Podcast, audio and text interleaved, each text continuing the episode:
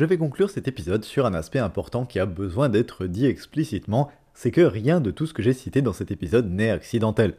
Alors, ça vous paraît peut-être évident de dire ça après tout ce que je viens de raconter, mais en fait, ça ne l'est pas du tout pour tout le monde, et très souvent on nous explique de plein de façons que les élus sauraient pas trop ce qu'ils font en fait, qu'ils agiraient comme ils le font parce qu'ils seraient déconnectés des réalités ou encore tout simplement incompétents, et que c'est généralement pour ça qu'ils prendraient des mauvaises décisions. Et ça, c'est carrément théorisé par des tas de gens. On a par exemple une célèbre citation de cette ordure de Michel Rocard qui disait pour expliquer les mauvaises décisions des gouvernants en général qu'il faudrait, je cite, toujours préférer l'hypothèse de la connerie à celle du complot. La connerie est courante, le complot exige un esprit rare. Fin de citation. Le genre de citation qui est souvent reprise par beaucoup de monde, même aujourd'hui, pour expliquer les choix dégueulasses de nos dirigeants. Alors, au-delà du fait que c'est très méprisant, vu que ça impliquerait que les élus seraient à peu près tous et toutes plus bêtes que la personne qui parle, ce genre de discours vise surtout à décrédibiliser toute interprétation comme quoi les élus agiraient avant tout par intérêt, comme si cette explication était complotiste.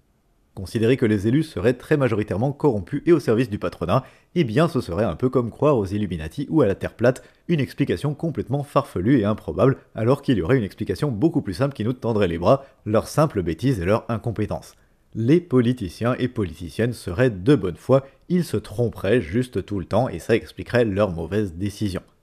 Alors évidemment qu'il faut pas voir des complots partout, je reviendrai peut-être dessus si un jour je fais un épisode sur le complotisme. Mais pour faire court ici, il ne s'agit pas de dire que tous les actes des élus feraient partie d'une sorte de grand plan machiavélique coordonné d'en haut, mais plutôt de faire une analyse systémique. 1. Les élus, comme à peu près tout le monde, agissent globalement par intérêt. 2. Sauf que, à cause de la façon dont l'État et les élections fonctionnent, ils ont tous et toutes globalement les mêmes intérêts et sont tous et toutes dépendants et dépendantes à divers degrés du patronat. Et 3, et ben du coup, ils servent tous et toutes le patronat autant qu'ils peuvent dans les décisions qu'ils prennent, tout à fait consciemment, parce que c'est leur intérêt.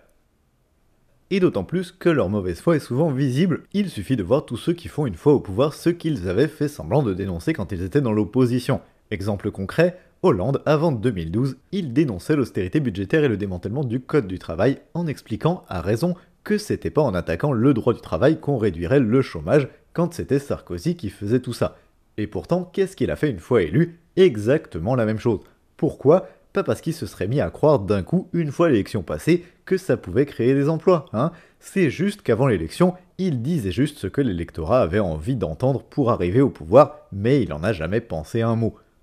Donc on voit bien que tous ces gens-là ne se trompent pas en essayant de bien faire, ils sont de mauvaise foi. Par contre, il y a un truc qui est important à comprendre, c'est que les élus font quand même des gros efforts pour nous faire croire qu'ils seraient maladroits et incompétents. Alors, ça a l'air paradoxal à première vue dit comme ça, mais c'est pas le cas du tout, vous allez voir. Pourquoi est-ce que je dis ça? Eh bien parce que les élus savent pertinemment qu'ils votent des lois injustes, des lois qui servent les intérêts d'une toute petite minorité de privilégiés contre l'intérêt de la masse de la population.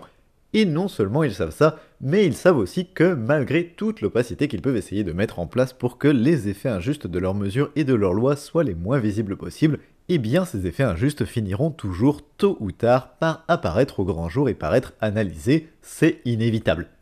Et donc, tout simplement, ils se protègent. Ils se protègent avec une stratégie super simple qu'on peut résumer en une phrase, au pire, il vaut mieux passer pour maladroit que pour malhonnête. Quand vous savez que vous faites de la merde et que ce sera forcément découvert un jour et que ça risque donc de vous être reproché, si jamais à ce moment-là les gens comprennent que vous l'avez fait exprès, vous risquez d'avoir des gros ennuis. Et donc, il faut absolument que vous puissiez faire passer vos choix passés pour des erreurs et des maladresses. Oh désolé, quand j'ai voté ces subventions, je me rendais pas du tout compte que ce serait surtout les grosses entreprises qui bénéficieraient de la majorité de l'argent. Je vous assure que si c'était à refaire aujourd'hui, je ferais complètement différemment. Je n'invente rien, c'est exactement ce qu'on a vu pour le CICE par exemple, dont je parlais tout à l'heure. Les élus qui ont voté le CICE, ils présentent ça aujourd'hui comme une erreur, non pas dans l'objectif affiché, hein, soutenir l'emploi, mais dans la façon dont ça a été fait, et ils font semblant de regretter de l'avoir fait comme ça. Fin 2018, un an et demi à peine après la fin du quinquennat Hollande, Olivier Faure, le nouveau premier secrétaire du Parti socialiste, avait donné une interview sur Europe 1 où il avait appelé à ce que le CICE devienne plus contraignant et où il faisait semblant de reconnaître que ça avait été une erreur de le faire sans condition et sans exiger de contrepartie. Un peu comme si lui et ses petits copains avaient été naïfs pendant les 5 années où ils étaient au pouvoir et qu'ils s'étaient pas rendu compte à ce moment-là de quelque chose que pourtant tout le monde reprochait déjà au CICE à l'époque.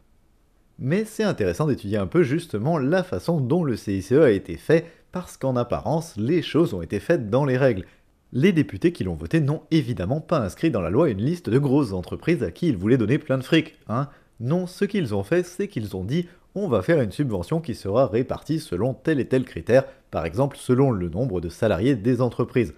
Ça a eu en gros le même résultat, de donner plein d'argent public à un paquet de grosses entreprises, mais on ne peut pas facilement les accuser de corruption et de favoritisme, précisément parce qu'ils n'ont pas écrit explicitement cette liste d'entreprises à qui ils voulaient donner de l'argent, mais seulement fixé des critères de répartition de cet argent.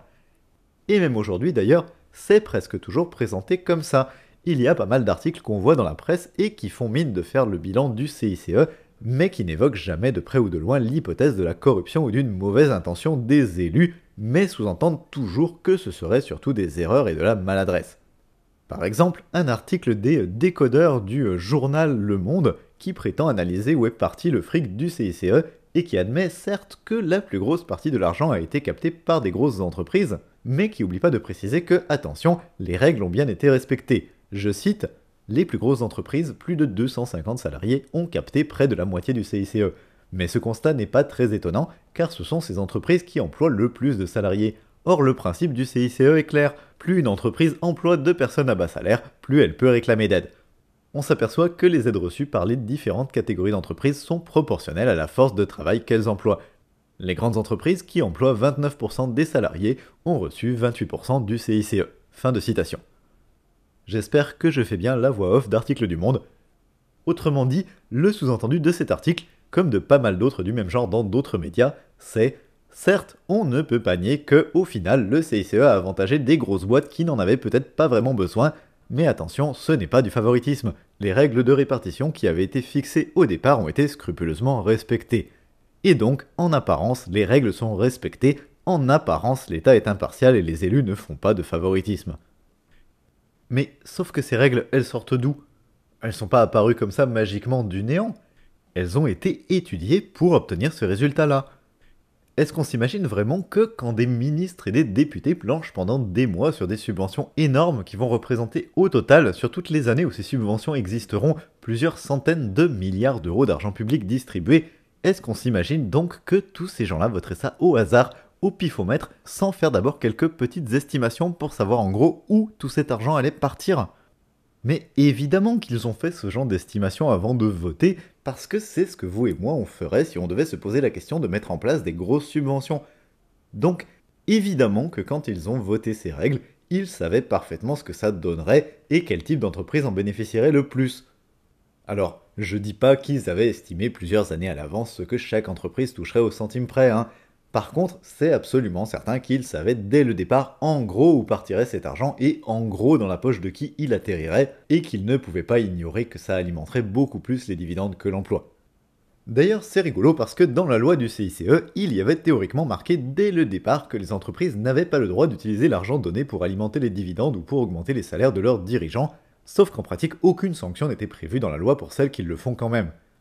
Mieux que ça, ça a même été écrit tout à fait explicitement à certains endroits que le CICE ne devait pas être retiré à une entreprise pour ça, par exemple dans une note de la Direction générale des finances publiques, la DGFIP. Autrement dit, en théorie on dit qu'elle ne devrait pas le faire, mais en pratique on fait tout pour qu'elle puisse le faire quand même sans risquer quoi que ce soit. Et puis la meilleure preuve d'ailleurs que tout ça était intentionnel et pas accidentel, c'est que non seulement tous ces gens-là qui ont mis en place le CICE ont tout fait pour qu'il y ait le moins de transparence possible et qu'on puisse pas savoir où cet argent partait, donc dès le départ, ils voulaient éviter autant que possible que les effets réels de leur dispositif soient trop visibles et étudiés,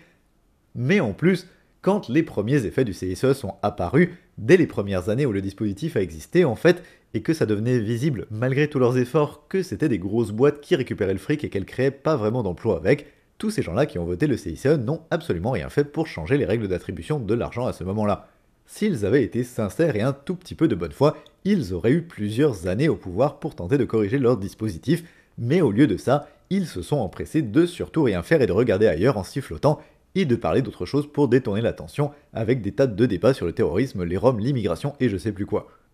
Donc, Évidemment que tout ça été intentionnel, mais sauf qu'on ne peut pas vraiment le prouver, et ça a été fait de façon à préserver les apparences de la maladresse, et comme ça l'État peut continuer de prétendre qu'il serait impartial. Alors je reprécise encore au cas où que je ne soutiens pas le principe de donner de l'argent public à des entreprises en général, je pense qu'il y a de bien meilleures façons d'utiliser l'argent public. J'ai juste pris cet exemple du CICE parce qu'il illustre bien l'hypocrisie et la mauvaise foi de ceux qui votent ces lois et la façon dont les élus font les choses à la fois pour servir le patronat autant qu'ils peuvent, tout en préservant autant que possible les apparences de l'impartialité pour se protéger. Ce qui arrange évidemment la bourgeoisie au passage et tous les gens qui n'ont pas du tout intérêt à ce que l'État soit remis en cause en général. Et on pourrait citer plein d'autres exemples comme ça, et on verrait que ça marche à peu près pareil à chaque fois. Certes, les lois votées par les élus finissent toujours par avantager le patronat d'une façon ou d'une autre au final, mais ce n'est jamais marqué explicitement qu'on fait ça dans ce but.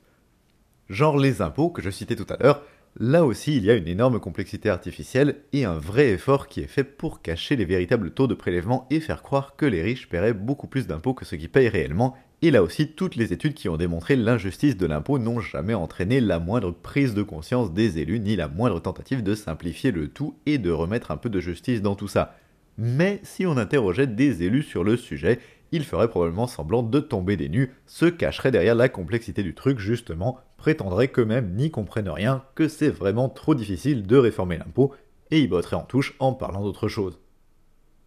Dans le même genre, un classique qu'on entend souvent aussi, c'est que les élus seraient largués et qui comprendraient vraiment rien aux nouvelles technologies, et que ce serait pour ça qu'ils votent des lois liberticides et dangereuses, limite sans se rendre compte des conséquences de ce qu'ils font. Mais ça aussi c'est une mauvaise analyse, les élus, ou les juges, hein, ou qui vous voulez, sont loin d'être si bêtes que ça et même si parfois ils sont amenés à légiférer dans des domaines un peu complexes et qu'ils connaissent mal, la plupart du temps les enjeux ne sont pas vraiment compliqués et restent quand même explicables en 5 minutes à n'importe qui de bonne foi, même qui n'y connaîtrait rien. Les attaques répétées contre l'anonymat sur internet par exemple, sous prétexte de lutter contre la haine en ligne, bon en vrai contre le pseudonymat mais bref, c'est en fait des attaques tout à fait conscientes et pas accidentelles du tout contre la liberté d'expression de notre camp social et contre notre capacité à nous organiser et à faire grève. Et oui, parce que le problème, c'est que presque tout ce qu'on écrit sur Internet est public et automatiquement archivé pendant des années et restera accessible par n'importe quel moteur de recherche jusqu'à à peu près la fin des temps.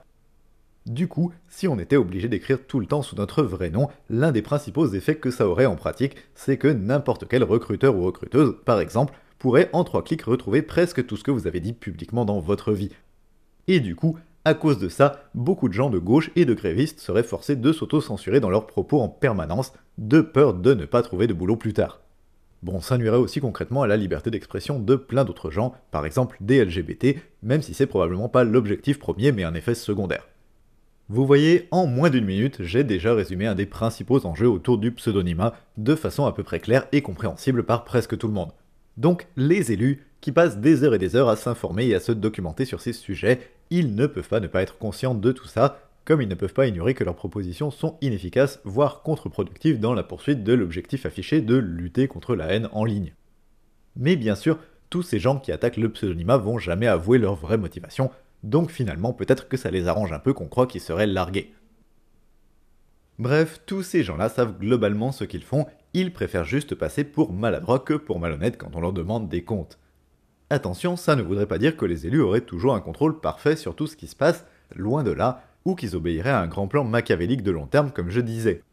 Le plus souvent, ils prennent des décisions à court terme et ne voient pas forcément beaucoup plus loin que le bout de leur nez, et ils peuvent aussi se planter et être incompétents. Ça s'est vu par exemple avec la gestion de la crise du Covid par le gouvernement, il y a eu du cynisme d'un côté, hein, continuer de faire bosser les gens pour préserver les profits du patronat, même dans les secteurs non essentiels, maintenir les élections municipales, continuer à supprimer des lits d'hôpitaux en pleine crise, etc. Et à ce cynisme s'est ajouté en plus une bonne dose d'incompétence dans la gestion des stocks de masques et de vaccins, entre autres. Donc voyez, on peut tout à fait avoir les deux pour le même prix, à la fois la dégueulasserie et l'incompétence. Mais c'est pas une exclusivité de la Macronie, et les gouvernements d'à peu près tous les pays ont fait pareil, avec juste des variantes ici et là. D'ailleurs, au passage, j'en profite aussi pour dire que j'en ai un peu ras-le-bol d'entendre et de lire partout que tout serait la faute de Macron et que ce serait Macron qui aurait euh, détruit ou ruiné le pays en trois ans, comme si tout allait bien avant lui, Macron le président des riches, etc. Parce que des présidents des riches, en fait, on n'a eu que ça au pouvoir depuis que les élections existent. Vraiment, presque tout ce que j'ai dénoncé dans cet épisode, c'est le résultat du travail de plein de majorités successives qui se sont relayées, et avant l'équipe de Macron, leurs prédécesseurs menaient à peu près la même politique qu'eux, et puis les prédécesseurs de leurs prédécesseurs aussi avaient mené la même politique, et avant ça, les prédécesseurs des prédécesseurs de leurs prédécesseurs aussi, etc., mandat après mandat, et si c'était pas les macronistes aujourd'hui au pouvoir, ce seraient d'autres ordures qui mèneraient à peu près la même politique qu'eux à leur place, il n'y a pas de raison d'en douter. Donc c'est vraiment pas un problème de personne. Un truc qui fait qu'on se focalise toujours sur la majorité actuelle, c'est qu'ils vont presque toujours plus loin dans la dégueulasserie que la majorité précédente, mais c'est pas parce qu'ils seraient plus méchants que ceux d'avant, mais juste parce que chaque majorité tire le curseur le plus à droite possible et le plus possible dans le sens que souhaite le patronat, autant que le rapport de force avec les grévistes leur permet. Et comme ce rapport de force est en leur faveur depuis des années, et eh ben chaque majorité peut se permettre d'aller plus loin dans la dégueulasserie que la précédente. Mais même si les personnes au pouvoir sont évidemment détestables et méritent d'être détestées et dénoncées, c'est une erreur d'analyse de se focaliser uniquement sur elles, et le véritable problème est un problème plus profond, un problème d'institution. Les élections mettent toujours au pouvoir des gens qui auront toujours intérêt à servir le patronat et la bourgeoisie, et la seule façon d'empêcher ça est d'arrêter de confier le pouvoir à un petit nombre de personnes. Voilà, ce sera tout pour cet épisode. Dans l'épisode prochain, on va encore plus s'énerver puisqu'on parlera de l'institution judiciaire, la prétendue justice, et on verra qu'elle aussi est très loin d'être neutre et impartiale, même si tout est fait pour le laisser croire, mais que c'est en fait une justice de classe raciste et sexiste, une justice impitoyable avec les faibles et laxiste et complice avec les puissants, et que son rôle est aussi de donner une apparence d'impartialité à des décisions qui sont souvent, ici encore, totalement injustes et arbitraires. A bientôt